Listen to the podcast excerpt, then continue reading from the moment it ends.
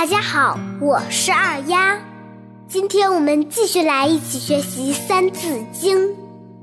我们接着往下读：迎八岁，能咏诗；毕七岁，能赋棋。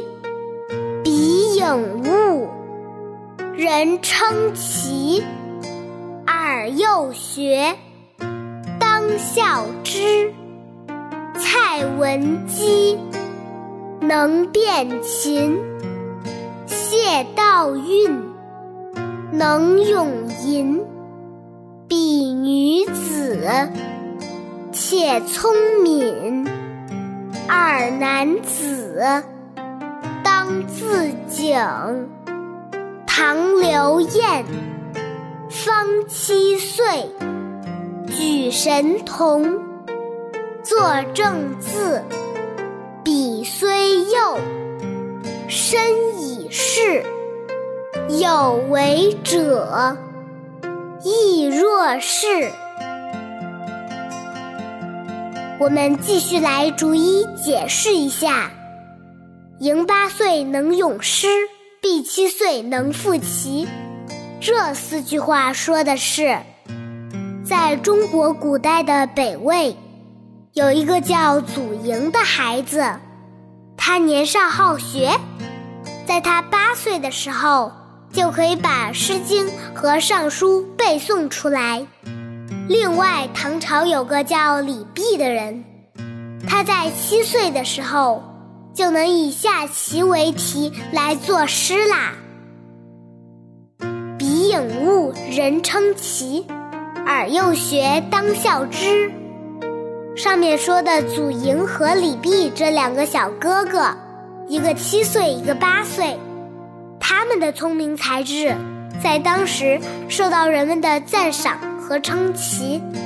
他们平时都是非常喜欢学习的人，他们对知识有着强烈的好奇心，根本不用别人催促，自发的用心去读书，这是一种很好的习惯。我们这些小孩子也要像他们一样，保持这种好奇心，有问题就去问、去学、去思考。嗯，记得二丫很小的时候，看到《弟子规》上写了很多密密麻麻的字，就问妈妈：“这些都是什么呢？”妈妈告诉我：“这都是几百、几千年前的古代人要告诉给我们的故事。”你想不想知道呢？我当然想啦，然后就慢慢学字，慢慢的听爸爸妈妈讲《弟子规》里面的故事。渐渐的，我发现我好像明白古代人要告诉我的意思啦，我也理解了很多的道理。而且我觉得不光是要理解，重要的是还要做到才对。然后就有了我《弟子规》的那个节目。接着就是二丫讲故事，《唐诗三百首》《三字经》《声律启蒙》等等。最近我又好奇古代的成语典故了，还有《论语》《中庸》《大学》等等，真的是学无止境啊！要活到老学到老呢，在知识的海洋里遨游是很好玩的。你会发现很多知识是相通的，随着你学的越来越多，你所学到的知识碎片就会相互连接、相互扩展，慢慢的你就会越学越快，越学越聪明。我觉得《弟子规》和《三字经》就有很多相同的道理、相同的典故，而且你越早学习，越早明白这些道理。也就会越早的形成自己正确的人生观、价值观和理想，然后我们这些孩子才能为了这些理想自发的去努力、去学习，而不是被动的接受。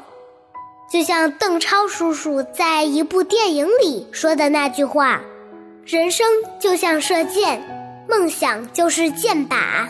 如果连靶子都找不到的话。”你每天的拉弓还有什么意义？所以从小树立好理想和志向，是我们孩子必须要做到的。嗯，又跑题了，跑呀跑呀跑题啦。那我们就接着往下读。蔡文姬能变琴，谢道韫能咏吟。在中国古代还有很多出色的女子，像东汉末年的蔡文姬，他能分辨琴声的好坏，能听出琴的哪一根弦断了。晋朝的才女谢道韫则能出口成诗。比女子且聪敏，二男子当自警。这两个人，一个懂音乐，一个会作诗，天资聪慧，而且她们都是女孩子。二丫也是女孩子，所以男孩子们，你们也要好好努力呢。其实无论是男孩女孩，我们都要好好努力的。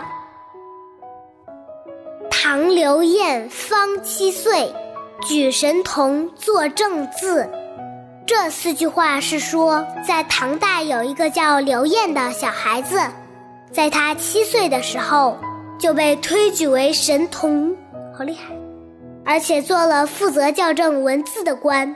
他长大后当了宰相，为老百姓做了不少好事。彼虽幼，身已仕。有为者亦若是。这四句话讲的是，刘晏虽然年纪很小，但却有了官职，能担当起国家所给的重任，成为了一个有用的人。其实，作为孩子，只要勤奋好学、坚持不懈，以后都是可以为社会做出贡献的。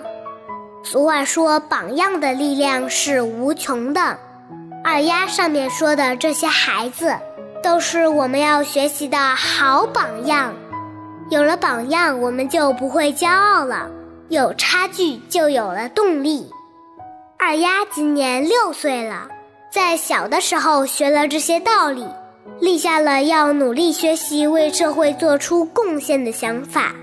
如果二丫的节目能为大家带来一点帮助的话，二丫会是非常高兴的。今天的节目就到这里，我是二丫。更多精彩，请关注我的微信公众号“二丫讲故事”。我们下期再会。